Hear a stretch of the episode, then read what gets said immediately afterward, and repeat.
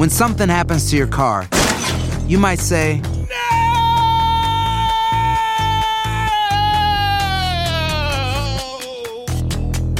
My car. but what you really need to say is something that can actually help. Like a good neighbor, State Farm is there. And just like that, State Farm is there to help you file your claim right on the State Farm mobile app. So just remember, like a good neighbor, State Farm is there. State Farm, Bloomington, Illinois.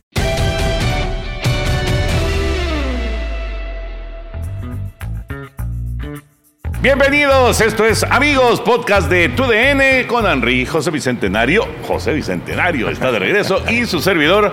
Qué gusto de saludarles. Henry, ¿cómo estás? Muy bien, Toño, me da gusto verte. Pepillo, qué bueno que todo salió bien, me da mucho gusto. Eh, y bueno, hay que platicar acerca de, de la NFL, cómo se ha movido el mercado de los últimos días. Eh, cuando se abre la cuestión de los agentes libres, impresionante. En grandes ligas también. Entonces, eh, nunca nos falta tema en este podcast. Pero bueno, pues el día de hoy tenemos tema y extras.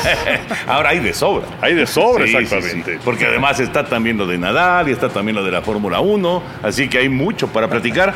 Pepillo, cuéntanos hasta donde tú quieras llegar, por supuesto. Ah, claro. de- de- de tu ausencia. Ah, bueno, antes que nada me da mucho gusto saludarlos, Igual, estar igual. aquí. Torniamo Vincitori, condenados, o sea, se iban a librar de mí, pero no. No, no, no. No, la- la verdad que estoy muy contento de regresar porque sí fueron un par de semanas, poco más de dos semanas medio, medio caóticas. Primero eh, de andar de, de covidoso, la había librado yo en casi dos años y pues sí, sin ningún problema. Y eso que nos habían tocado las transmisiones aquí en el 2020 que veníamos a hacer el béisbol cuando, cuando inició la temporada en el mes de julio y luego cuando salimos al, a la Serie Mundial y al Super Bowl y aeropuertos y estadios y todo eso y la libré sin problema. Y de repente no de dónde carajo me, me- me contagié.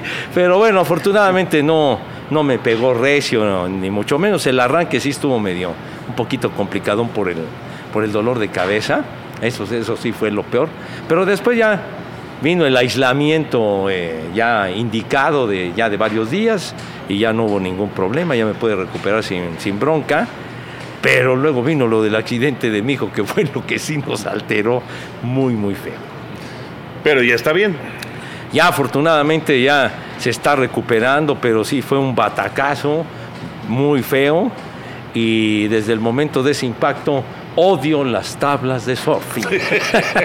Digo, como decía Toyo, pues vamos a platicar hasta donde tú quieras, pero Sí, bueno, no, pero las por cosas supuesto. en contexto, pues sí estaba, estaba en el mar en Ixtapa y pues él estaba nadando y pues a alguien se le escapó una tabla de surf Ajá. y le pegó durísimo, ¿no? En la, en la Sí. cara y cervicales, en fin. Sí, sí estuvo Fue un tablazo. No precisamente de jonrón, mi querido Toño, de, de cuatro estaciones, ojalá, no, no, no, no, sí, iba una, una muchacha, según lo que nos han platicado, iba surfeando y entonces mi hijo estaba con un grupo de compañeros que, que fueron a un, a un retiro de esos de yoga que fueron, que ya les ha tocado en diversos lugares, estos estaban ahí tranquilos y una muchacha que estaba ahí surfeando de repente perdió el control con una ola, no sé, y entonces la tabla salió, pero hecha la mocha, ¿no? Salió como un auténtico proyectil, y entonces, pues ahora sí que estaba en el lugar menos indicado, mijo, y lo sorprendí de repente, ¡pam! o sea, le pegó en la cara, le pegó en la cabeza, y entonces pues, le, fracturó la, le fracturó la nariz en siete partes, y luego la, la órbita del ojo también se la rompió, y luego lo que decía el Henry, un, se le hizo un hematoma muy, muy fuerte entre la sexta y séptima cervicales, entonces sí se puso muy feo el asunto. Eh, y pues bueno, ahí comenzó todo el San Quintín, de, de los primeros auxilios en una clínica ya, y luego pues lo treparon en un avión para que se viniera a México, luego, luego. y- Ixtapa, ¿verdad? en Ixtapa, sí. Y ya afortunadamente ya se pudo recuperar con los doctores que nos hicieron favor de atenderlos, el doctor Juan Carlos Peláez, que fue el que, el que, el que tomó la batuta, el director de la orquesta para recibirlo y contamos... Este, este- este es, este es un Peláez bueno. Sí, no, la verdad, muy bueno, muy bueno, la verdad. no, la verdad que sí. No, tuvimos la, la enorme fortuna de, de contar con unos doctores fantásticos. eh, eh, otorrino, la doctora Alejandra Valle, el doctor eh, Samarripa, que fue el que lo, que lo operó de la de lo de la órbita para ponerle una malla de titanio para pues para tener el piso del ojo y vol- volverlo a, a su lugar, eh, en fin, eh, bueno, todos, to- la verdad que todos los doctores fantásticos y, y la atención fue muy buena y afortunadamente sí se, sí se está recuperando favorablemente, pero, pero sí fue un momento de, de una enorme angustia. No, pues cómo no, Eh, por supuesto. por- Qué bueno, mándale un abrazote a Pepe, Sí, por favor. No, muchas gracias. Y, y sí, la verdad fue de gane, como dice el Henry, por- porque pudo haber sido peor. Un, le pega en otro lado y hubiera quedado ahí, o si no, en, en otra parte del cuello de las cervicales, pues lo hubiera dejado parapléjico. Sí, imagínate. Entonces, pues bueno, afortunadamente ya se recupera y la verdad muchísimas gracias a todos que, que se preocuparon en, en los mensajes, en el Twitter y todo. De verdad agradezco mucho la, la preocupación y el, el apoyo y el respaldo de todos. Qué bueno, Pepillo, qué bueno. Abrazote para Pepe. Muchas Eh, gracias. empezamos con NFL, ¿no? Sí, sí, sí. Eh, lo más reciente, bueno, estamos en martes, a mediodía grabando esto. Lo de Matt Ryan. Llega a los potros de Indianápolis. ¿Es la solución para Indianápolis, Matt Ryan? Pues mira, yo creo que es, eh, es, es un gran coreback y además eh, Indianapolis es un equipo que está listo para competir. Hace un par de temporadas llegó al playoff teniendo a Philly Rivers como coreback.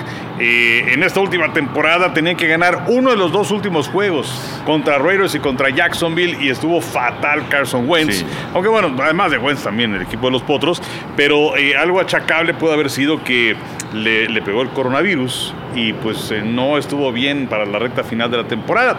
Entonces yo creo que va a ayudar bastante Matt Ryan, que, o sea, si vemos las cifras desde el 2016, es el coreback con más yardas en la NFL. Tiene 26.978 y es quinto en pases de anotación con 165. Y además Atlanta pues es un equipo que ha estado en proceso de reconstrucción prácticamente desde que llegaron al Super Bowl, aquel que perdieron en contra de Nueva Inglaterra. Eh, entonces yo creo que le va a ayudar bastante a estos eh, potros de Indianápolis. Eh, inclusive en la cuestión de Las Vegas estaban 30 a 1 para ganar el Super Bowl. Ahora dieron un empujoncito, 25 a 1. Pero yo creo que sí pueden dar de qué hablar en la próxima temporada y meterse a los playoffs. A ver, Pepillo, ¿están haciendo los eh, potros de Indianápolis el, el mismo esquema de los carneros de Los Ángeles? O sea, tomar a un coreback, digo, en el caso de Ryan sí llegó al Super Bowl. Sí. y qué manera de perderlo. Pero sí llegó al Super Bowl. Stafford apenas llegó tres veces a postemporada con Detroit. Pero bueno, un coreback veterano de muchos años en un solo equipo, se lo llevan a otro. En el caso de Stafford es campeón. Sí. Y ahora Ryan llega a Indianápolis. ¿Están buscando el mismo esquema? Pues yo, yo pienso que es algo muy similar, Toño, y, y- y es una muy buena edición, pienso yo, por lo que menciona el Henry. Pues Matt Ryan fue la primera selección que tuvo Atlanta en el 2008. Él, él destacó muchísimo en Boston College, donde estuvo Doc Flurry. Entonces, iniciaba una nueva era, ¿cómo se llamaba? Mike Smith era el entrenador en jefe, ¿no? Que, que se estrenaba en ese año al frente de Atlanta y lo primero que hizo fue seleccionar a Matt Ryan y el equipo comenzó a levantar, el equipo empezó a mejorar muchísimo, clasificó a los playoffs, etcétera. Ah, Y luego lo mejor pues fue en el 2016, que fue el más valioso de la, de la NFL, aunque perdieron ese, ese Super Bowl en tiempo extra frente a los Patriotas de Nueva Inglaterra. Así que pues yo considero va a cumplir 37 años, ¿eh? Eh, Matt Ryan, pero yo pienso que es una muy buena apuesta la, la que- hacen los, los potros de Indianápolis con él. Fíjate que me, me quedo pensando en eh, Oye, todo- todos, todos estos recorridos de, de, de- de corebacks que pasan años y años y años en un solo equipo Ajá. y luego viene el brinco a otro lado. Y por supuesto que eh, es, es un volado y a lo mejor les va muy bien, a lo mejor como a Stafford o a lo mejor no le funciona el, el asunto a, a Indianapolis. Pero me, me quedé pensando, Stafford y, y- y Ryan no llegaron el mismo año a la NFL. Yo creo que yo creo que Stafford llegó Sí. antes, ¿no? Llegó antes, ¿no? O, O quizás Ryan llegó antes. o an- de antes, porque Ryan fue en 2008. La primera selección de Atlanta fue 2008 con, con Matt Ryan. ¿O qué sería? Es que yo tengo la idea de ¿Stafford que- 2009? Yo tengo la idea de que fueron uno y dos del reclutamiento colegial. ¿no? 2009. En 2009, Sí, 2009. el uno fue uno. Stafford Sí, Matt Stafford. y el dos fue Ryan. ¿No? Ah, ahora lo checo. Ok. Bueno, y, bueno, y algo que me llamó mucho la atención de, de Ryan, un tipo muy consistente. En toda su carrera, solamente faltó a tres juegos. Sí. A tres juegos. Siempre estuvo ahí. ¿Sí? Entonces, eh, y, y la verdad, un tipo muy, muy cumplidor, Matt El- en 2009, el 1 fue Matt Stafford y el 2 fue Jason Smith, tackle de los Carneros de San Luis. Entonces, fue un año antes cuando llegó Matt Ryan. Un año antes. Sí. Un año 2008. antes Matt Ryan. Bueno, pues ahí está esta, esta nueva eh, opción que tienen los Potros de Indianápolis. Y mientras tanto, Henry, Atlanta, pues se queda sin coreback y entonces Sí. inmediatamente va por Marcus Mariota. Sí, sí, sí, sí. Que por cierto, eh, Matt Ryan fue la tercera selección total de ese draft De lo- del 2008. 2008. El primero fue Jake Long, tackle de los Delfines. El segundo fue Chris Long, a la defensiva de los Carneros. Y luego vino Matt Ryan. Eh, y bueno, nada más, eh, ahora hablamos cerca de Atlanta, pero de Indianápolis, coreback para el primer partido de la temporada, desde 2016. 2016, eh, su coreback titular, Andrew Locke. 2017 Scott Tolzien, 2018 otra vez Andrew Locke, 2019 Jacoby Reset, 2020 Philip Rivers, 2021 Carson Wentz y para el 22 Matt Ryan. Pues sí. O sea, no hay continuidad evidentemente. Eh, pe- pero tiene mucho que ver con el asunto de Locke, que a final de cuentas se esperaba que durara muchos años con el equipo y, y el retiro es prematuro. Claro, que, que además él decía, bueno, es que también es muy doloroso este, este ciclo de lesión, dolor, recuperación, lesión, dolor, recuperación, que estaba metido en ese ciclo. Y otra cosa que también me parece sumamente interesante ahora con esta salida de Matt Ryan, entre 2006 y 2016, 29 corebacks fueron tomados en la primera ronda del draft, entre 2006 y 2016. De esos 29, ¿cuántos creen que permanecen con el equipo original? Ah, qué buena. Ay. Está buenísima. De 29, De 29. pues eh, Ay, ya, caray. ya ninguno. La respuesta es cero. O sea, Ryan era el último. La respuesta es cero. Increíble. O sea, realmente, eh, eh, y ahora Increíble. hablabas acerca de, de- de esos corebacks que están con un equipo durante un buen Sí, rato y luego sí. se van. Sí. Bueno, pues esto se dio, ¿no? Hace un año era uno con Ryan y hace dos años eran dos con Stafford y Ryan. Exactamente, ¿no? Qué curioso. Pero bueno, y lo de lo de Atlanta, pues sí se llevan a Marcus Mariota, que había estado con Tennessee eh, en ese en ese draft que por cierto tomaron pues a Mariota y que también tomaron a James Winston, James Winston que firma dos años ahora con los Santos de Nueva Orleans y eh, pues eh, sí es interesante porque pues era Mariota o de momento Josh Rosen que bueno pues también han dado brincando de acá no, no, lo de allá. Rosen, qué, qué- qué historia, ¿no? Otra primera selección. Sí. Sí, sí, sí, pero bueno, ni chance este, la verdad, ¿no? Nada, no. nada. Y el otro es Felipe, así, Felipe Franks. Yo creo que se equivocaron en el registro civil, Sí, una seguro, cosa se de sí, eso. sí. equivocaron. o, o- o el, o el juez andaba medio... Andaba medio hish. Sí, sí, sí. Y Mariota, por cierto, se reúne en Atlanta con Arthur Smith, que había sido cuando Marcus Mariota estaba en Tennessee. Él eh, llega en el 2015. Bueno, en aquella época Arthur Smith era entrenador tanto de alas cerradas y luego se convirtió en coordinador ofensivo de, de esa escuadra. A mí la verdad me gusta la opción de Mariota como otra vez como coreback titular. Ya pasó un par de años eh, calentando banca, ¿no? Apenas tenía esporádicas apariciones ahí con los Raiders en, en jugadas es de esas de, de opción que, que maneja muy bien. Pero yo creo que eh, es una muy buena eh, oportunidad para él de reivindicarse, ¿no? De recuperar su carrera como coreback titular en la NFL. Sí, no, pero es que él llegó con una gran expectativa a los Titanes. Su primera selección, un tipo que fue brillantísimo con Oregon. Pues de todo el draft, ¿no? Sí, todo el draft, que fue ganador del Heisman, etcétera. Entonces el tipo llegaba con, con cartas credenciales muy interesantes, pero a final de cuentas, pues sola- solamente tuvo chispazos, realmente no se pudo establecer y no rindió lo que se esperaba con los Titanes de Tennessee. Pero es un tipo que ahora, eh, con, con unos halcones de Atlanta que, que pues están en, en reconstrucción, pues puede volver a adquirir la confianza, aunque van a batallar mucho, bueno, desde la temporada anterior que se les fue Julio Jones, y ahora este muchacho Ridley, ¿no? Que está fuera, Calvin Ridley, ¿no? Sí, todo el año por, por apostar 1.500 dólares. Ándale, exacto. Y era el mejor receptor que tenía. Pues sí, pero ya traía broncas ahí. Sí, sí, sí. El, el tipo este, es medio bipolar y Ah, sí. es, es- es un personaje que eh, ojalá que pueda desarrollar una buena carrera en la NFL. Es muy bueno, Sí. atléticamente es extraordinario, pero, pero no, no. Algo le está fallando acá arriba, ¿no? Pero a, mí, me- a mí me gusta, sinceramente, Mariota. Vamos a ver qué pasa con, con el equipo de Ahora, Atlanta, el, el ¿no? golpe fuerte para Atlanta es que se va eh, Matt Ryan, que además es a cambio de una selección de tercera ronda de este draft, em, porque van a tener el, el golpe al tope salarial es de 40 millones de dólares de, de dinero muerto. Wow. Entonces, eh, sí es un golpe. Es nunca antes un jugador había representado tanto en dinero muerto para un equipo. No, pues es una locura. O sea, ahorita el tope salarial es Está por arriba de 200 millones. 200 millones, pero casi es una cuarta parte. Sí. Es demasiado. Sí, sí, demasiado. Y para un jugador que no va a estar contigo, entonces Ajá. sí le va a pegar a Atlanta sin duda, ¿no? Bueno, y lo de, de Sean Watson, Pues sí, es, es interesante sobre todo la forma en la que se da todo esto, porque dentro, él, él tenía la posibilidad de decir a qué equipo se iba.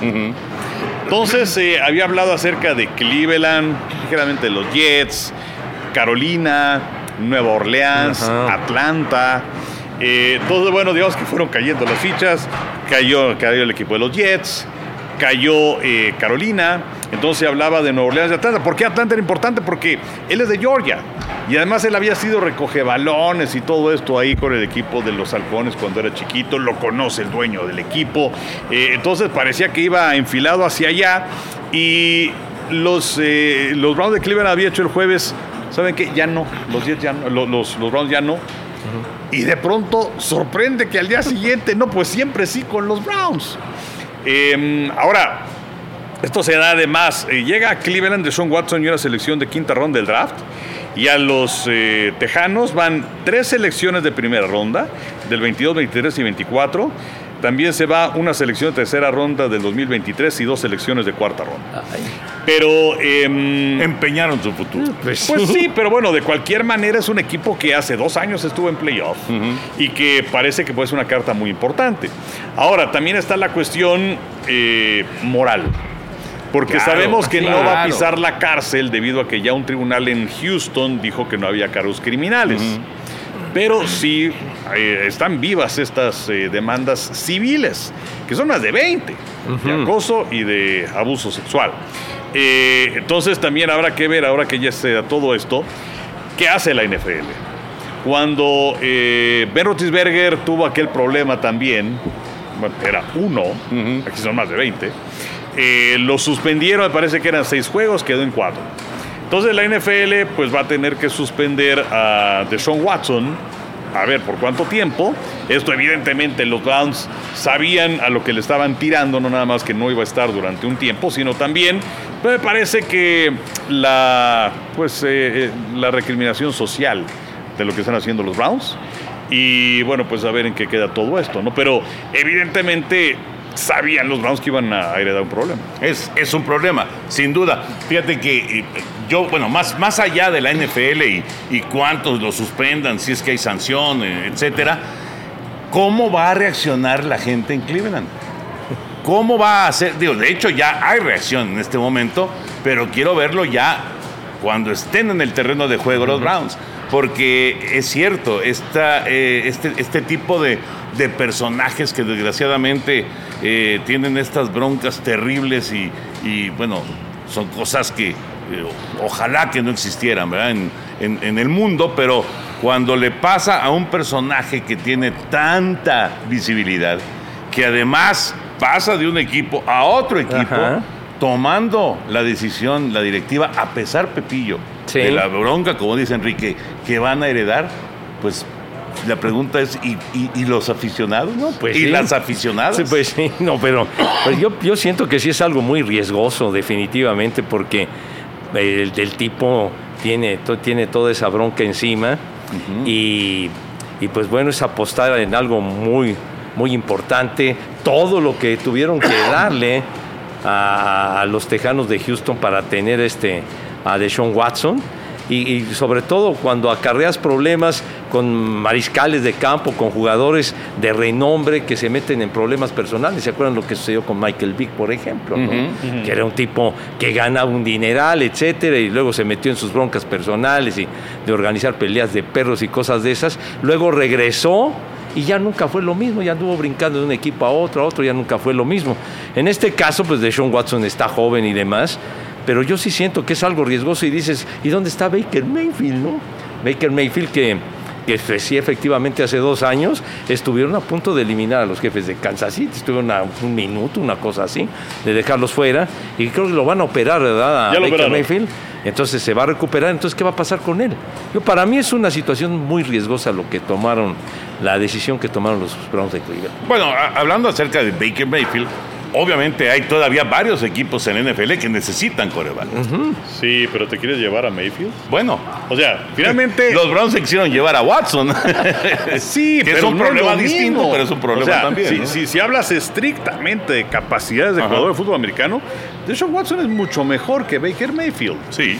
Eh, aunque Mayfield, bueno, pues que, que- que- que el Heisman y este y, y que metió a los Browns a la postemporada. Ba- Baker Mayfield ha, ha tenido decisiones eh, muy malas porque la temporada anterior él decidió apostar por sí mismo cuando estaba viendo Cleveland la posibilidad de darle ese segundo contrato eh, y bueno pues él no lo aceptó y ahora pues se queda pues en la calle literalmente. Ya había eh, solicitado antes de que se diera lo de Sean Watson pero ya lo veía venir él había solicitado un cambio que le negaron. Ahora ya, ya queda fuera. Inclusive traen como suplente a, a Jacoby Brissett los Browns de Cleveland.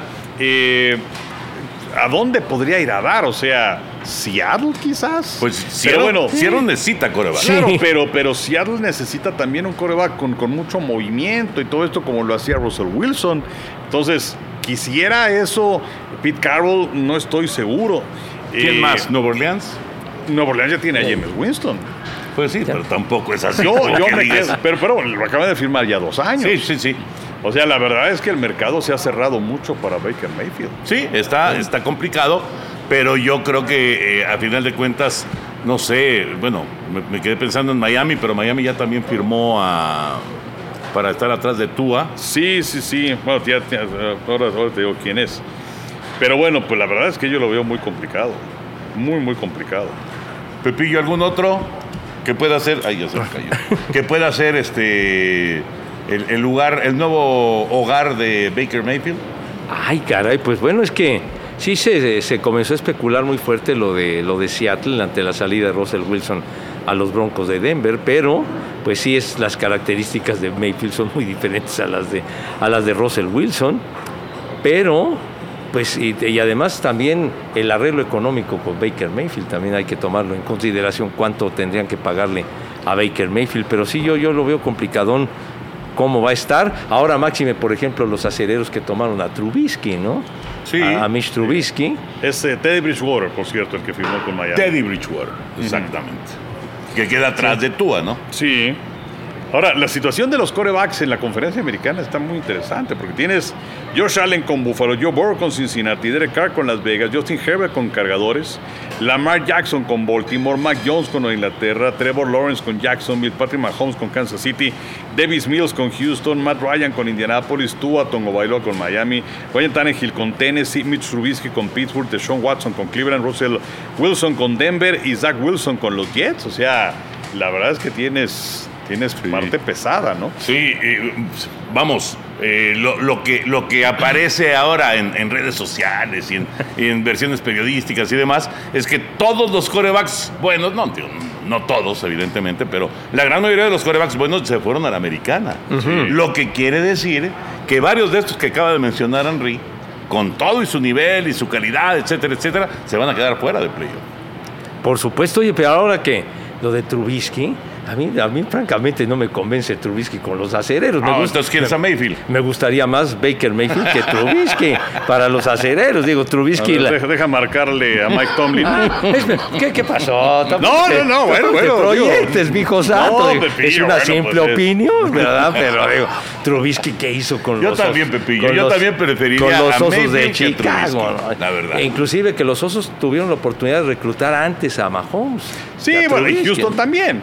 Pero, eh, mira, yo, yo sí le tengo fe a, a Trubisky, que tuvo... En serio, Henry. Sí estás en tu Permítanme juicio, permítanme ¿verdad? exponer ¿Qué mis pasó? argumentos y de hecho los di también eh, la semana pasada. O sea, tiene marca ganadora en la NFL. Luego lleva a los osos a la postemporada. Y además Matt Nagy es un entrenador de esos necios que tiene un sistema de juego y no mueve su sistema de juego para que se involucren en él los jugadores con sus capacidades. Nagy ya lo corrieron. Y además tuvo la oportunidad de estar Trubisky con los Bills de Buffalo la temporada anterior. Entonces, eh, a pesar de todos los pesares y de todas las dificultades que, bueno, hasta el Pro Bowl fue a dar Mitch Trubisky. Entonces yo creo que, y, y- y de que va a estar mejor a como estaba Rotisberger el año pasado, que estaba ya muy lastimado, Ah, la verdad es que creo que creo que no, no le va a ir mal a Trubisky con. Híjole, qué apuesta más interesante acaba de hacer Henry. Y en este momento, en este momento, a seis meses de que arranque la temporada, vamos a hacer un, un- simplemente un- un- una estadística. Ajá. José Bicentenario, ganados y perdidos con Trubisky de los acereros de Pittsburgh. Pues con Trubisky yo cuando mucho le daría que salieran, bueno, ya no, ya Ya no, pueden, puede. ya no pueden A salir menos de que tablas. empaten un juego. No, no, no, no, bueno. Yo creo que sería un 8-9, tú. ¿Sí? 8-9. Ok, récord perdedor. Henry. Pero es que, digo, también es cierto que la división está durísima. Durísima, o sea, tienes a Cincinnati, que es el campeón de la conferencia, que además eh, una asignatura pendiente era reforzar la línea ofensiva. Y bueno, ya se llevaron a Alex Capa Ajá. de los Bucaneros de Tampa Bay, ya se llevaron a la El Collins de los eh, Vaqueros de Dallas. Entonces, de entrada ya luce diferente esa línea ofensiva de los Bengalíes de Cincinnati. Tienes a los Browns de Cleveland, que van a ser un equipo bueno. O sea, Sean Watson con Houston nunca tuvo esa línea ofensiva, ni tuvo tampoco todas esas armas de buenos corredores, en fin. Eh, entonces, eh, lo, lo veo, lo veo complicado. Y tienes a Baltimore, que Baltimore va a estar de regreso. Sí, claro, claro. Eh, entonces, yo creo que pueden ser igual unas nueve, quizás diez victorias, pero van a estar dividiendo ahí entre ellos. ¿Y playoff? Playoff, yo creo que puede ser. Es que está muy competido todo esto. O sea, yo creo que a lo mejor se van a quedar fuera. Pero de cualquier manera, creo que puede ser un, un- un buen paso hacia adelante los acereros, que habían dependido las temporadas anteriores de su defensiva, Sí, básicamente. totalmente, totalmente. ¿no? Entonces, eh, también hay que, hay que ver que lo que hacen en general, reforzar la línea, ver la cuestión de los corredores. Claro. Ya se les fue Juju Smith-Schuster, entonces, pues ese tampoco es... Se, se les fue a Kansas City. a Kansas ¿verdad? City tampoco es culpa de, de Trubisky, ¿no? O sea, también habrá que ver pues, qué le dejaron. Ahora, Yuyu, sinceramente, pues ya fue la sombra de lo que hace dos años, ¿no? Ya ni, estuvo- siquiera, ni siquiera jugó prácticamente la temporada. No, ¿no? estuvo lastimado. Sí, sí, sí, ¿No? sí. Pues yo me voy a- aquí a, a decantar por José Bicentenario y me voy a quedar con que van a tener récord perdedor. Pero bueno, ya lo veremos dentro de seis meses. ¿Más de la NFL? Pues sí, lo de Stafford, que firma extensión de contrato con los carneros. Eh, cuatro años, eh, cuatro- le quedaba un año más de contrato. Entonces van a ser cinco en total. La extensión es de cuatro años, 160 millones de dólares. Va a estar por abajo de Aaron Rodgers, que en promedio son 50.271 millones. De Deshaun Watson, 46 millones. Patrick Mahomes, 45. Josh Allen, 43. Y Stafford está empatado con Dak Prescott con 40 millones de dólares. Ahora se puede decir, bueno, es que se equivocó en la negociación y debe haber sido más dinero. Pero finalmente está pensando en, en un legado. Digo, 40 millones no está nada mal. Eh, No, pero bueno, no, no. pensar también en la posición que tenía como el quarterback campeón de la NFL. Pero mira, estás en el mercado de Los Ángeles. Ya tiene, ya, tiene un anuncio a nivel nacional que es de ATT. Le van a salir más anuncios. Sí. Y, y, bueno, finalmente tampoco te consumes el presupuesto del equipo para pues hacer algo más y quizás pensar pues eh, en un bicampeonato que no se da hace 18 años en la NFL eh, y, y- y en, en su legado como tal, ¿no? Y con esto pues ya va a terminar su carrera con los carneros. Creo que es una buena decisión la de Matt Stafford. Fíjate que es, es bien interesante lo que acabas de mencionar, porque si nos vamos a lo de Tom Brady, al- al- al- los contratos que ha hecho Tom Brady en su carrera, Tom Brady rara vez estaba peleando por ser de los mejor pagados de la liga. sí. O sea, él siempre estuvo en la medianía. Sí. Realmente en la medianía, digo, ganando un dineral. Sí, claro. Un dineral, pero nunca estuvo este, a nivel Mahomes con ese contrato o a nivel este, Prescott en su momento, ¿no? Que también Prescott, aunque ya fueron escalando otros Sí. corebacks, pero también Prescott ahí estuvo en, en- en los primeros lugares. Pero por lo que dice Enrique, justamente para no gastarte todo el presupuesto del equipo y para Sí. tener compañeros que te estén rodeando y que, y que te ayuden a ganar campeonatos, ¿no? Yo creo que es una muy buena decisión por parte de Stafford y por supuesto en su momento lo fue de Tom Brady. Sí, de Tom Brady con, con el señor Crafting en Nueva Inglaterra sacrificaba una buena parte de su lana para estar bien arropado. ¿no? Bueno, inclusive reestructuraba sus contratos. Sí, sí, sí, de ser lo que hacía. Y ahora a propósito de Brady, pues una buena noticia para, para los bucaneros es de que ya, ya se arreglaron con Leonard Fournette. Ajá. Ya ya está. Un contrato de tres años, 21 millones de dólares, un tipo muy importante, yo creo que... El factor Brady. Exactamente. ¿No? Ahora, eh, estuvo ayer, estuvo con los Patriotas Fournette. Entonces, eh, o no le convenció, no le llegaron el precio, o a lo mejor también le dio un calambre a Tampa. y, le este, soltaron la y le lana. soltaron la lana. Vete a saber cómo ha estado la cosa. Es probable. Eh, y, y en algo que también me quedé pensando eh, sobre estos contratos que se le dan a los corebacks, sobre todo a largo plazo. Ese contrato que le dieron a Patrick Mahomes, que si se cumplen incentivos y no sé qué tantas cosas, es el que puede llegar a ser de 10 años 500 millones. Pero puede llegar a ser de poca lana. O sea, digo, increíblemente, para como es la situación bueno, de la NFL. No, y, y te voy a decir por qué. O sea, digo, ya quisiera, bueno, o sea, ese dinero no lo vamos a ver juntos, ni nosotros tres, ni nuestros compañeros que están acá, No, hombre, ni los que están, alrededor. Todos los que están en el edificio. O sea, todos los que estamos exactamente en Televisa Chapultepec. En este Bueno. momento lo vamos a ver en nuestra vida. no sé si Pero- es Emilio. Bueno, casi todos. Pero eh, lo, lo que sí es una realidad es que conforme el tope salarial va subiendo, subiendo, subiendo, subiendo, esos contratos que se firman a tantos Sí, años, no tienes razón. Vete a saber razón, si, si el, el coreback X, que en este momento ni siquiera está en la NFL, dentro de seis años va a ganar más o mucho más de lo sí. que gane Patrick Mahomes en ese momento. Sí. Toda la razón. Porque eh, el tope salarial, como decía, y además ahora que va a entrar en vigor el nuevo contrato con las televisoras, que le va a dar a la NFL 10 mil millones de dólares anuales. o sea, este contrato que pagó Amazon para tener exclusiva los eh, jueves por la noche, Amazon pagó mil millones de dólares por temporada. Ellos solitos. Por 10 años. Ellos solitos. Ellos nada más. Entonces, eh, pues obviamente el tope salarial va a ir subiendo, subiendo, subiendo. Y, y va a haber corebacks que se van a ganar 60, 65 millones, ¿no? Sí. Y entonces Mahomes va a ir cayendo, cayendo, cayendo, cayendo. Así están las cosas en la NFL. Y va a llegar un momento en el que a lo mejor va a decir, oigan, a ver, vamos a platicar otra vez. Una ¿no? renegociación de Una contrato. renegociación de contrato. Sí, de acuerdo. Así es. De acuerdo. Oye, ya, ya para terminar, no sé si es que tengan más de la NFL, pero eh, el talento ha migrado de la nacional a la americana. Totalmente. Sí. ¿no? O sea, tiene Russell Wilson que se va a Denver. Tienes a Davante Adams, que es una gran sorpresa desde mi punto de vista. Y a mí me da mucho gusto. pues sí, por supuesto que pues no, no había mucho que celebrar. Pero bueno, eh, sabía, eh, o sea, porque muchos dicen, ¿y qué pasó con Rogers? Bueno, Rogers ya había firmado su contrato, él sabía cómo estaban las cosas. Y Davante Adams, finalmente, eh, la- ahora sí que no era una cuestión de dinero.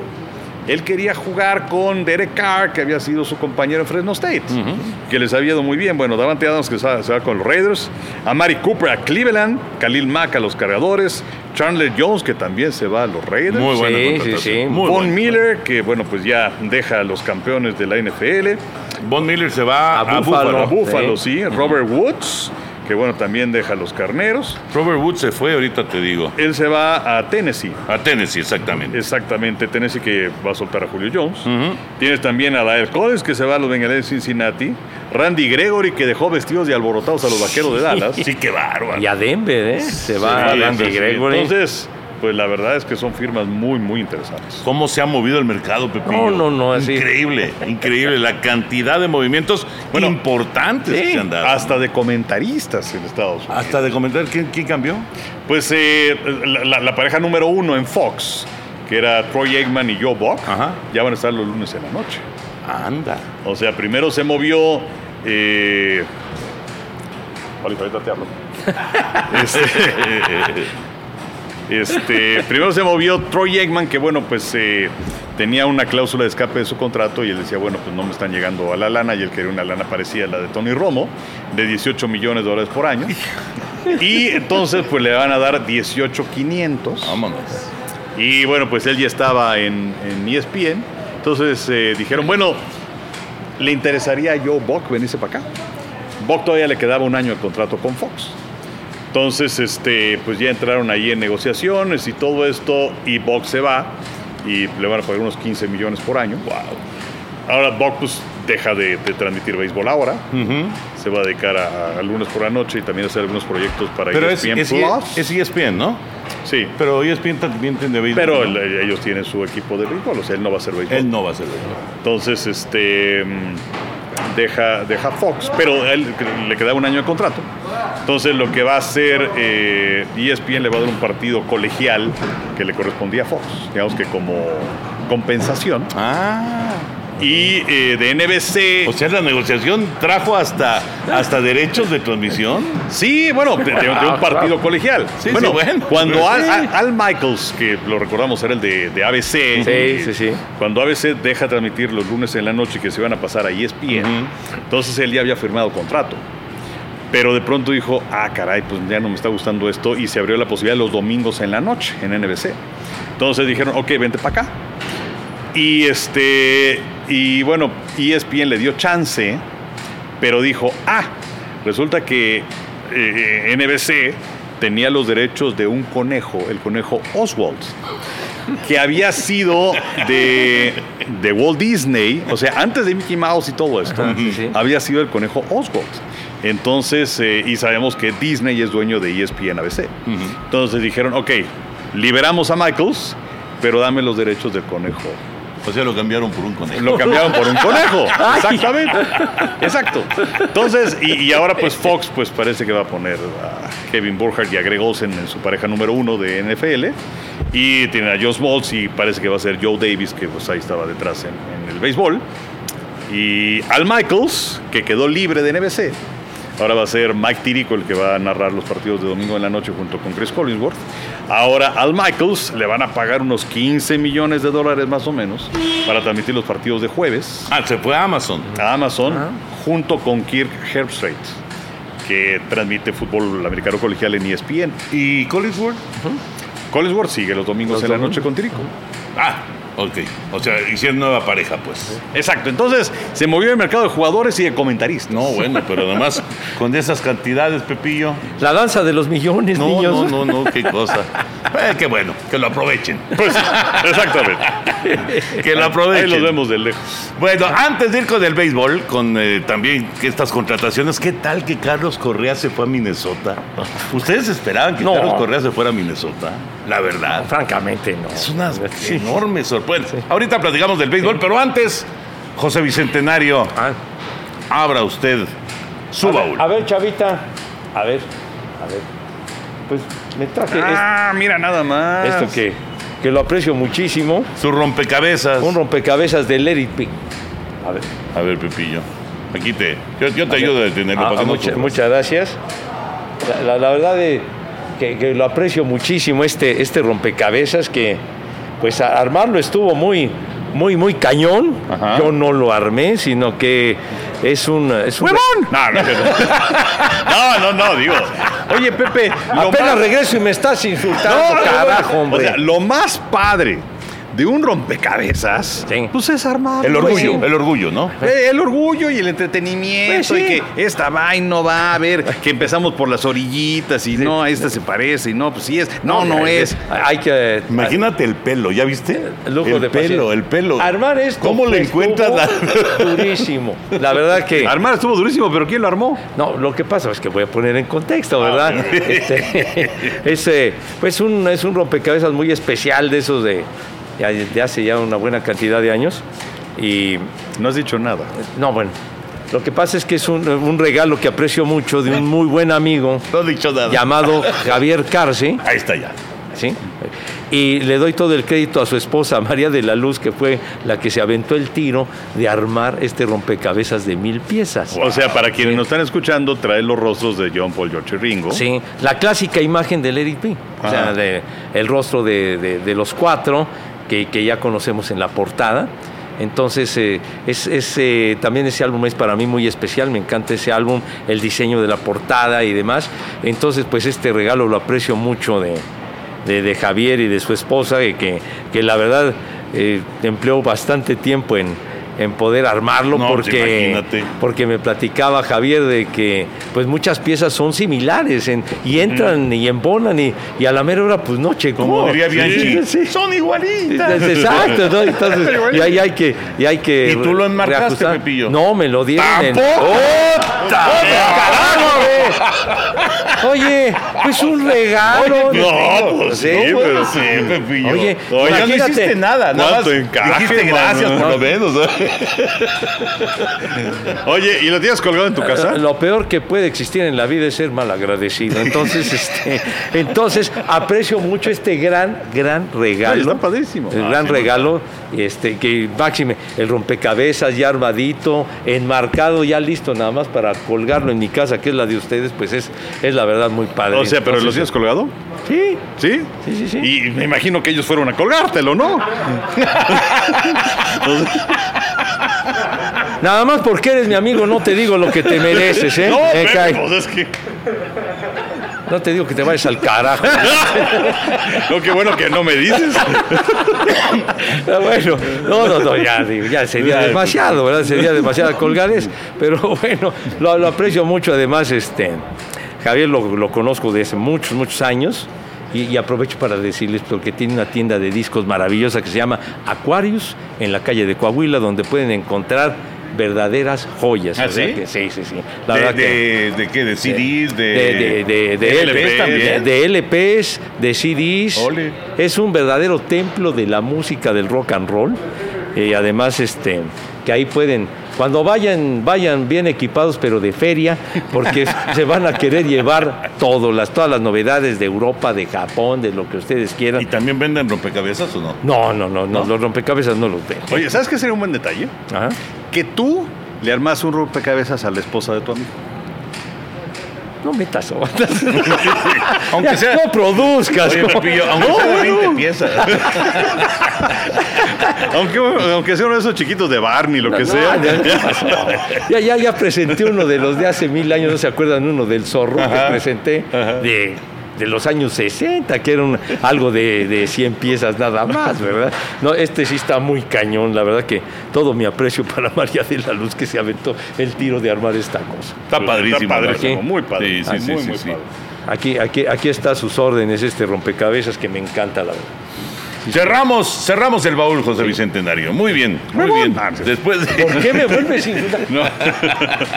Ya me extrañaba el señor Luna que viniera para insultarme. No, no, no. Te extrañaba porque eres mi amigo y te quiero. El Ah, día- y además, muchas y gracias. además, este, digo, bendito sea Dios, solamente fue una semana, Pepillo. Pues sí. Afortunadamente. el día que no esté me van a extrañar. ya te lo he dicho 20 mil veces, por eso eres bicentenario. Ay. Ay, aguanté vara con esta mugre de- del, del covidoso. Bueno, béisbol de grandes ligas, de lo más destacado, de lo más reciente, pues, lo de, decíamos, de Carlos Correa. ¿Por qué Carlos Correa decide irse a Minnesota? Digo, además de que le pusieron un chequezón ahí con quién sabe cuántos ceros, pero ¿por qué Minnesota? Pues algo que no entiendo, la verdad. Eh, en noviembre Houston le había hecho una oferta de un contrato por seis años y una cifra que era ligeramente inferior. Pero bueno, pues se va por un contrato de 35.1 millones de dólares. Eso sí, con la opción de salir del contrato en cualquiera de los dos primeros años. Que es, a lo mejor pues, a ver cómo va la cosa aquí, ¿no? Y, y estás otra vez en el mercado. Dos Pero, años. No, después del primer año. Ah, después del primer o sea, año. Tienes, tiene, tiene opción de, de salida después del primer año y después del segundo año. Ah, Em, pero de cualquier manera, pues Minnesota sí hace dos, tres años era un equipo que daba pelea. El año pasado, pues no desastre. nada bien. No, Desastre el año pasado. Entonces, eh, y, y la diferencia en cuanto a millones de dólares, pues eh, yo creo que se pudo haber zanjado, ¿no? No sé, la verdad es que no, no lo entiendo, se me hace inexplicable. Porque además, digo, obviamente Minnesota tiene su público y, ¿no? y, y tiene su historia, etcétera, etcétera, pero no es de los mercados más importantes, ¿no? No, De, de- de los equipos que más apasionan en el béisbol. No, y bueno, y, y además, como, como dicen, les fue muy mal a los mellizos. Llevan, si no mal recuerdo, 18 derrotas consecutivas en playoff. O sea que acarrean esa, esa, esa racha pésima en postemporada cuando llegan. Y máxime, si llegan los Yankees ya se acabó, ¿no? Siempre pierden. Entonces, también se les fue Nelson Cruz, ¿no? Sí, Sí, Se claro. fue Nelson Sí. Cruz. Nelson entonces- Cruz que, que también ya tiene un punto, digamos, en la historia Ajá. al convertirse en el primer bateador designado que firma en la Liga Nacional, que firma con el equipo de Washington. Exactamente. sí, Nelson Cruz. Recordando, por si la gente no, no, no tiene este, pues ahí el dato de que ya el bateador designado entra a la Liga Ujú. Nacional Ah, también. ¿Te acuerdas? ¿Se acuerdan de el récord de jonrones de los mellizos cuando estaba Cruz y todos estos, ¿no? Y la, la, parejera, la, la parejera con los Yankees. Entonces, eh, que estaba Eddie Rosario estaba ahí, ¿no? Sí, claro. Eddie Rosario. Claro. Entonces, un equipo muy jonronero. y, pero, pero la verdad, yo tampoco me explico cómo se fue a, a los mellizos de Minnesota este Carlos Correa. Es como que tampoco se entiende, y ahora es que aunamos en esto, pero eh, Jorge Soler, que fue el más valioso de la Serie Ajá. Mundial anterior, que se va a los Marlines. Sí, caray. En donde, por cierto, ya dijo Derek Jeter, ¡ay, nos vemos! sí, sí, sí. O sea, porque dice que no estaba de acuerdo con la filosofía de, de- de este equipo, eh, que bueno, tenía buenos prospectos y todo eso, pero que no estaban dispuestos a ir más allá para tratar de, de ser un verdadero contendiente. Entonces dijo, ¡ay, nos vemos! Y que Soler, el más valioso de la Serie Mundial, llegue a ese equipo, no lo entiendo. Oye, Soler había llegado de refuerzo a Atlanta. Sí, y, sí, claro. Y, estaba Igual con. que Rosario. Eh, Sí, entonces, ¿con quién estaba Soler? ¿Con los.? ¿No estaba con los Marlins? ¿Con uno de esos? ¿O, Eh, este, o los cerveceros? Uno de esos estaba. De ahí brincó a los, a los. Bravos de Atlanta. Sí, porque, porque es de Sí. los que llega de refuerzo, Sí, efectivamente. sí, sí, junto que con- además ante las lesiones que se dieron. Y con Peterson, ¿te acuerdas? Sí, que sí, también llegó de sí, refuerzo. aunque Peterson llegó antes. Ajá, sí, claro. Y Rosario se quedó, por cierto, en Atlanta. ¿eh? Además tuvo Ah, Jorge Soler llegó de Kansas City. Ah, de Kansas City, bueno.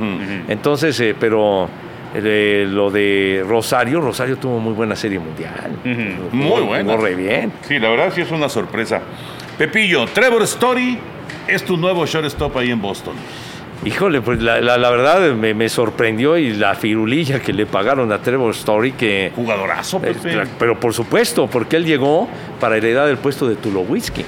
Cuando, cuando Tulo se fue a, se fue a Toronto, entonces llegó Trevor Story, que inclusive nosotros transmitimos su primer juego, aquel El de los home runs. lunes en la noche que le dio a Zach Green que hasta con la cubeta un lunes en la noche Sí. le pegó dos jonrones en el juego, estuvo tremendo.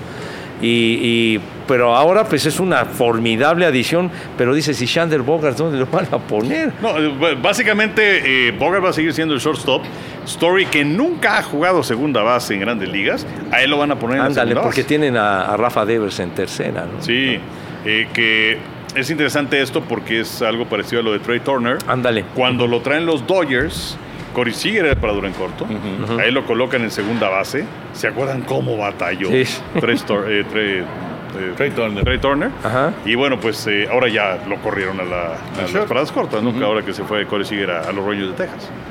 Sí, pero ah, es una gran contratación y además es un tipo que le pega requete bien a la pelota. Yo creo que van a tener un gran infield porque tiene este Bobby Dalbeck en primera buenísimo. y el chavo le pega requete bien. ¿eh? Si así se acomoda Story ahí en la intermedia, con Dalbeck, Story, Bogarts y Devers, tienen un gran cuadro los Medias Rojas. sí. Pero Sí. bueno, siempre será importante cómo te funciona el picheo. Ah, no, son- es la clave. Es un contrato de seis años, 140 millones de dólares. Oye, lo, y lo de, lo de Colorado que tomaron a Chris Bryant. Sí, Sí. A, Chris Bryant también le dio una super lana. Pero Y- también esa es una decisión bien curiosa de, de- de Chris Bryant. ¿no? Sí. Porque estás hablando pues de, un pelotero estelar, de un pelotero que ya fue campeón con los cachorros Sí. de Chicago y toma esta decisión de irse a, a- a un equipo que, pues por lo menos en el papel, no tiene nada que hacer en el oeste de la Nacional No. contra los Dodgers, contra los Padres, o sea, contra los Gigantes. O sea, sí es una sorpresa que Chris Bryant se vaya a Colorado. Pues sí, además su tercer equipo en unos cuantos meses, porque estuvo con Cachorros, luego San Francisco y ahora Colorado. Siete años, 182 millones de dólares. Ah, ya sé por qué se fue. una feria valedora. grande. Este, y bueno, finalmente tenían ese hueco los Rockies porque pues su tercera base era Nolan Arenado, al que también le dieron un contrato muy fuerte, pero tenía una cláusula de escape y se fue a los Cardenales. Exactamente. Bueno, ¿Qué- ahí les va o una. sea, ¿qué danza de, de- de millones? No, no, no, y, no, no. y yo con ustedes en Avenida Chapultepec. y pensando en echarse unos, este, unos guaraches. Este, a ver, ahí les va esta. A ver. Kenley Jansen a los Bravos de Atlanta. Mira, desde que lo vi estoy sin palabras. Yo igual, ¿eh? No. O sea, Ahora, los números de Kenley Jansen son muy buenos, pero también hay que decirlo, el- el- es- este es el doctor suspenso de, No, no, no, no, la- de, de la- las grandes ligas, ¿no? No, no es un tipo que te tiene al filo de la navaja cada vez que trepa la lomita. o sea, 16 millones de dólares por un año para Kenley Jansen. Y tienes a Will Smith. O sea, Mm. si, si tu cerrador se te hubiera ido, ¿no? Pues, ay, ok, nos quedamos sin cerrador, pues vamos a- al, al mercado a ver qué hay. Pues Kenley Jansen tiene un montón de, de rescates en su carrera. Nos, nos lo llevamos además del- de uno de los rivales este, directos Claro. que son los Dodgers, ¿no? Pero ahí está Will Smith. Y tuvo Will Smith la, la misma cantidad, bueno, uno menos, de rescates el año pasado que Kenley Jansen. Sí, la verdad es que no lo entiendo. La verdad que no, yo No, tampoco. hombre, y además ese, ese Will Smith es un, es un cerrador de primera línea desde que estaba con San Francisco y luego ya se fue con los Bravos de Atlanta. ¿Sí? O sea, creo que fue una contratación innecesaria totalmente para los Bravos. Ahora, eh, Atlanta sí se ha movido de manera importante en el mercado porque para tapar el hueco de Freddie Freeman se llevaron a Matt Olson. Sí. Sí, que, que ahí yo lo siento al revés.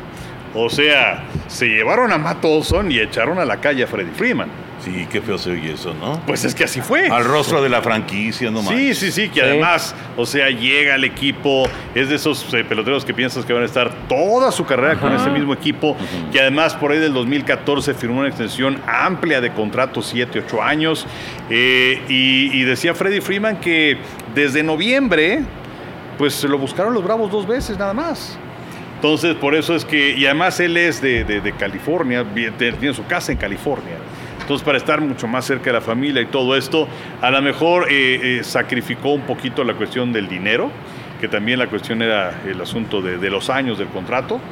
Pero bueno, pues este, los, los Bravos de Atlanta ya le habían echado el ojo a Matt Olson desde hace tiempo, más joven, y se lo llevaron, ¿no? Pero, pero la verdad es que sí, la salida fue bastante gacha. Sí. Y sobre todo el pues no tener interés en, en ver algo realmente formal con Freddie Freeman. Sí, la la verdad sí estuvo, estuvo feo. Son cuatro años de diferencia. Cuatro años. Sí, Muy y- además un emblemático de los Sí. Bravos. Sí, eh. lo que pasa es que los números de Matt Olson, Pepillo, No, y bueno, y, y yo creo que se deshizo del otro más, de Matt Chapman. ¿no? Es Oakland Sí. se quedó sin sus esquinas. Sí, exacto. Se fue el primera base y se fue Y el tercera base. ¿eh? Sí. Jugadores y jugadorazos. Sí. Sí, Ahora- Cha- Chapman se fue a Toronto. A Toronto, a los azulejos. El- y, y bueno, por cierto, los Dodgers se contrataron eh, en un, un pacto de, de ligas menores a Kevin Pilar. Entonces, bueno, pero así, podría ser así el, orden- el orden al bat de los Dodgers, a ver qué, cómo lo echa a perder el tipo este, Dave Roberts. Primero, Mookie Betts en el jardín derecho. Segundo, Trey Turner en las paradas cortas. Tercero, Freddie Freeman en primera. Cuarto, Will Smith como catcher. Segunda, Max Muncy, que ya está recuperado del codo. Justin Turner en tercera base. Cody Bellinger en el central. Chris Taylor en el izquierdo, AJ Pollock como bateador designado y bueno, también tiene la opción de Gavin Lux, en fin, pero pues la verdad es que luce impresionante No, el no, orden no, al no. bat de los Dodgers. ¿no? Extraordinario. Está Extraordinario. A ver, Sí, el picheo. picheo, ¿no? Porque Eh, sí, se sí. fue Scherzer y vamos a ver cómo, cómo ah, no está Trevor Bauer que yo no sé qué va a pasar con Trevor Bauer. Pues sigue con sus líos. Está congelado. Es totalmente. Sí, está congelado. y después de ganar el Young, Pero qué, qué, qué par de ausencias para el picho de los Dodgers, ¿no? Así que, por ¿Qué? cierto, y hablando de. Kershaw lo, lo, lo firmaron un año más. A Kershaw sí, se quedó. Sí. Y, y por cierto, hablando de picheo, ¿alguien tiene mejor picheo que los Mets? Lo veo complicado. Porque no solamente se llevaron a Scherzer, ¿eh? Se llevaron a Bassett, hablando de Oakland. Ah, y sí. de, y de todos los que se fueron. Chris Bassett. Chris Bassett, sí. tremendo pitcher. Sí. Entonces tienes a DeGrom, tienes a Scherzer, tienes a Bassett, tienes a Carrasco. O sea, tienes un picheo increíble. No a el famoso Sí. Thor, ya se fue. Syndergaard Adiós, ya se sí, ya fue. se fue. Se fue a los Serafines. Pero tienes un picheo increíble. Pues cómo no. O sea, eso es un elenco de maravilla. Y Carlos Carrasco ya recuperado, eso es un gran pitcher. Sí. Entonces, Sí, que, además con todo lo que está gastando los Mets de Nueva York, que estarían por encima del impuesto este o, o del tope salarial. Que además eh, es interesante esto porque se puede pensar, no, bueno, pues es que todos los equipos de grandes ligas es una, una vacilada esto de que tienes un tope salarial, pero que te puedes pasar y entonces ese excedente pagas un porcentaje que es una multa y es el impuesto de lujo. Pero solamente dos equipos se pasaron, por ejemplo, el año pasado. Entonces no son muchos los que lo hacen, pero eh, decían que, que ese impuesto de lujo podía ser bautizado como el impuesto, el impuesto Cohen, que es el, el dueño de los Mets. Ajá. Y que dice, pues por mí, bienvenido, háganle me como vale. quieran. Yo gasto. Sí, pues lo de Lindor, ¿cuánto le costó firmar a Lindor? Claro, no? claro. Pero tiene, vamos, tiene a, a- a un montón de jugadores de esos de contratos multimillonarios. Sí, sí. Entonces, aguantar el cañonazo no, no, no está fácil. Aguantar Pero vara. pues se ve que el señor tiene la. Tiene Firulín. Oye, lo que decías de Kevin Pilar, qué buena contratación. A mí me encanta, es uno de mis jugadores favoritos. Sí, mío también. Kevin Pilar. Semana a cumplidor. semana salía en los highlights. Sí, sí, sí, las atrapadas en el center. Y en la temporada anterior fue cuando le dieron el bolazo ese que. Qué bárbaro, o sea, sí. Y se recuperó rapidísimo. sí, muy rápido. Estaba con los Mets, ¿verdad? Con, Sí. Cuando, cuando le dieron Ajá. el trancazo, el la pelotazo aquel a Kevin Pilar. Sí, es, es un pelotero muy bueno, este, carismático sin duda, Sí. que sí me llama la atención y habría que analizar el por qué eh, estar mucho más cerca de él para saber qué pasa, de, de estar brincando tanto de equipo en equipo. ¿no? Pues sí, de Toronto, Boston, San Francisco, Ajá. Mets. ¿no? Sí. Sí, se llama. Y ahora ¿Cómo andamos de Dodgers, y ahora Dodgers, ¿no? Ah, ya, ya- ya casi nos tenemos que ir. Bueno, como decía hace 10 minutos. No, bueno, ya, ya, ya, ya nos vamos a despedir, nada más muy rápido. ¿Qué les pareció el arranque de la Fórmula 1? Pues sorpresivo, eh, eh, hacía 45 carreras que Ferrari no ganaba. Sí, Hacen el 1-2 Sí. con Leclerc y con Sainz. Y muy mal inicio de temporada para Red Bull con Verstappen y con Checo Pérez. que pudo ser distinto, Sí. porque estuvieron cerca de terminar y de terminar eh, Pudo haber sido 2-3. exactamente en el podio. No, en la, en la- en la última vuelta fue cuando Checo Pérez estaba en tercero y entonces ya lo pudo rebasar a Lewis Hamilton. Pero pues es una gran noticia para, para todos los fanáticos del cabalino rampante hacer el 1-2 y la verdad se ve muy fuerte y el motor que trae para este año, yo creo que Ferrari sí puede, puede regresar para ganar el campeonato. Pa- parece que va a ser muy entretenida Sí. la Fórmula 1 Sí, sí, sí. en este 2022. Y, y nada más para cerrar, Nadal Pues eh, se le fue el invicto. Sí, pero pues lamentablemente llegó muy lastimado a la final. Eh, este martes se va a conocer eh, un parte médico que tiene una, una fisura por estrés, le llaman. Ajá. Que bueno, pues es el estar haciendo tanto esfuerzo, tanto esfuerzo sobre una, una parte lesionada. De hecho, se va a perder entre cuatro y seis semanas. Eh, y bueno, pues se aprovecha Taylor Fritz, que bueno, pues él no tiene la culpa de nada. eh, y, y se lleva la victoria. Pero bueno, pues sí, llegaba ese partido final con marca de 20-0 Rafael Nadal. eh, en uno de los mejores inicios en la historia. Y pues ahora esperar a que, a que sane y a que pueda estar listo para Roland Garros. Hoy ya Roland Garros, que lo ha ganado 13 veces. Ojalá se pueda recuperar para que esté presente en lo que es su torneo. Pero en este de, de Indian Wells, el, el partido, ¿no? El semifinal contra el españolito este que le dio una lata Carlos tremenda. Alcaraz. Él, con él, que inclusive juega en la academia de, de- de Rafael. Le dio una batalla tremenda y fue cuando lo exigió mucho y parece que ahí fue donde se agravó la cuestión de la, de la lesión. Sí, además es, es- no sé, es de esas historias padres porque pues eh, sacaron fotos de cuando estaba Nadal y el clásico niñito ahí mocoso este, sacándose la foto, ¿no? Con, con, con Nadal y unos años después, pues ahí lo teníamos en este duelo. Hay que, hay que estar pendientes de él porque Ajá. es un partidazo, tiene apenas Sí. 18 años de edad y pues es una de las figuras ascendentes. Llegaba a ese partido ganando 17 de los últimos 18 partidos y además con un título en Río de Janeiro. ¿Cómo, cómo hay, hay ese tipo de imágenes. ¿verdad? De, de cuando algunos luego se convierten en estrella de cualquier deporte. Será niño y estaba ahí, ¿no? Ahorita me acordé de la foto de, de Gary Cole, precisamente. Sí. Con la pancarta de los Yankees Exacto, de Nueva York. sí, sí, y sí. así hay, hay muchas imágenes. Sí, ¿no? me, me acuerdo mucho también de una foto de Paola Espinosa con una niñita, eh, Ale Orozco, Ajá. ¿no? Y quién fuera a decir que años después iban a ser pareja Ajá. en clavos sincronizados en Juegos Olímpicos y además ganando medallas. Exacto, exactamente. Bueno, ya nos vamos a despedir. Henry y Pepillo, ahora que hemos hablado de tantos millones y de tantas contrataciones, ¿cuál es ¿Cuál es, cuál es su psiquiatra favorito? No, no, no, no, no, no, no. Ah. ¿Cuál es su contrato actual? No. Ay, no empieces, no empieces con ondas escabrosas. No, no, no. ¿Cuál es el contrato de esos escandalosos? El primero que recuerdan, así obviamente antes de trabajar y bueno, a lo mejor si quieren ya, ya trabajando, pero el que se les quedó así en la mente, ese primer, ese, ese contrato que recibió el jugador de americano, de base, de fútbol, de tenis, de etcétera, etcétera, de box inclusive, como el Canelo, por ejemplo, este que se les quedó así en la mente. Mira, no, no, no tengo un, un ejemplo así que me venga pronto a la mente, pero sí una negociación. Ajá. Y es eh, cuando Herschel Walker se va a los vikingos de Minnesota. Por yo no tengo ni idea de cuántos jugadores. Fue una cosa impresionante. Creo que eran 20, ¿no? Creo que fueron 18 en total, una cosa así. Soltaron 18 jugadores Pero- para Dallas. Exacto. Y, y- y entre Jimmy Johnson y su grupo de entrenadores y las selecciones que ya tenía Dallas, más que las que llegaron, pues armaron un equipazo. Sí, sí, sí. Entonces, eh, así un, un contrato impactante, no, la verdad es que no, no, no me viene uno a la mente, pero sí una negociación. Esa negociación famosísima de No, Walker. hombre. ¿Tú, Pepillo? Creo que se llevaron hasta los acomodadores de- del estacionamiento. Entonces, todos en paquete, vamos. Ahorita me acordé de la negociación del contrato que le dieron a Pelé cuando se fue al Cosmos. Mm, Cuando se fue al Cosmos de Nueva York, creo que fue alrededor de unos 4 o 5 millones de dólares, una cosa así. Y que para esa época decías, wow. Un escándalo. Es algo fuera de, fuera de serie, ¿no? Cuando se fue al Cosmos, si no mal recuerdo, a mediados de los años 70, ¿no? Sí, 74, sí, sí, sí. 75.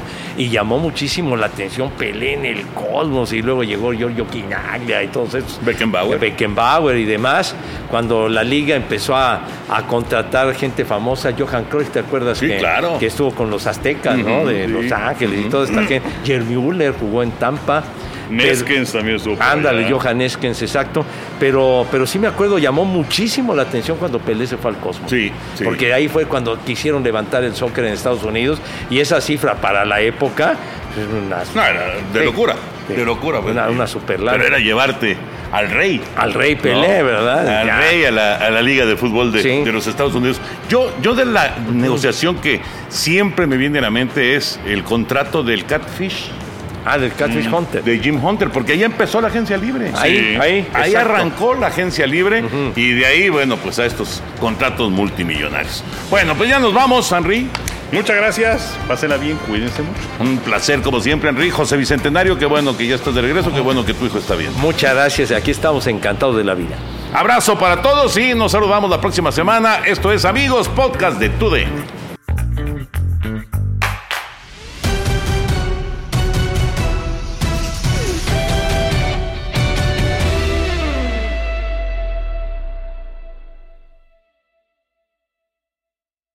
Boost Mobile tiene una gran oferta para que aproveches tu reembolso de impuestos al máximo y te mantengas conectado. Al cambiarte a Boost, recibe un 50% de descuento en tu primer mes de datos ilimitados. O, con un plan ilimitado de 40 dólares, llévate un Samsung Galaxy A15 5G por $39.99. Obtén los mejores teléfonos en las redes 5G más grandes del país. Con Boost Mobile, cambiarse es fácil. Solo visita boostmobile.com. Boost Mobile, sin miedo al éxito. Para clientes nuevos y solamente en línea, requiere AroPay. 50% de descuento en el primer mes requiere un plan de 25 dólares al mes. Aplican otras restricciones. Visita boostmobile.com para detalles.